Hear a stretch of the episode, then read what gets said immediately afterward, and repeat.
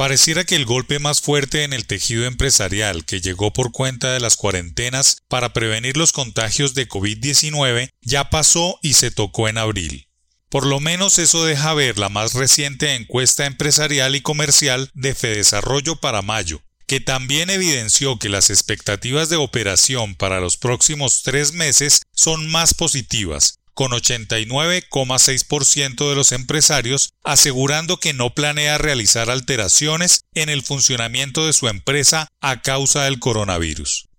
Esto demuestra una gran resiliencia por parte de los empresarios locales, que según la misma entidad han desarrollado nuevas líneas de negocio, han implementado nuevos medios de pago y han creado nuevas alianzas para mantener sus operaciones en los próximos meses, que aunque se ven con mucha incertidumbre, ya que todavía no hay una vacuna o un medicamento efectivo contra la enfermedad, y hay ciudades como Bogotá, Barranquilla o Cartagena que vienen creciendo a tasas preocupantes en el número de casos positivos de contagio.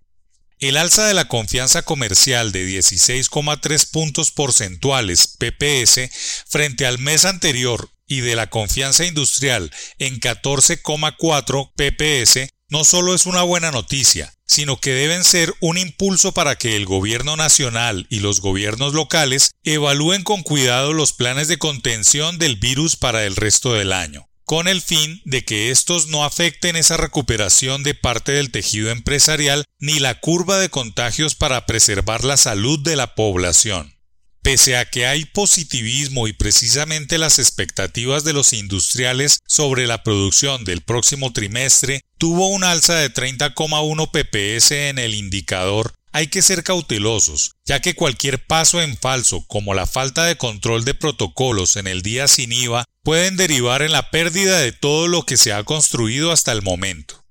No hay que olvidar que Colombia destaca por su manejo de casos frente a países pares en la región. Una buena opción es el estricto control de los protocolos de apertura, tanto en la formalidad como en la informalidad.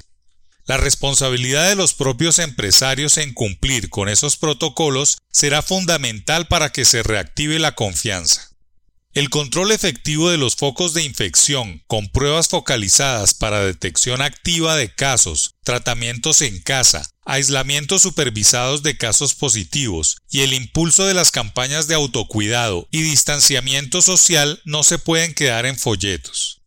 En este momento más que nunca es pertinente aplicar estas medidas que requieren de la responsabilidad individual ya que esa recuperación de las empresas es la que liderará a su vez la reactivación del empleo para los próximos meses, que sigue sin mostrar mejoras considerables y que según los últimos datos del DANE llegó a los peores niveles en más de 30 años. Según la encuesta de Fedesarrollo, pese a la mejora en la operación, con casi 50% de las empresas operando al 100% y 47% con funcionamiento parcial, Muchas tuvieron que reorganizarse en la nueva normalidad con una nómina más baja y frente a enero 44% redujo personal. Acá también será fundamental el apoyo de la tecnología para que con las mejoras del comercio electrónico y el trabajo remoto se puedan seguir reactivando sectores que aporten a la economía.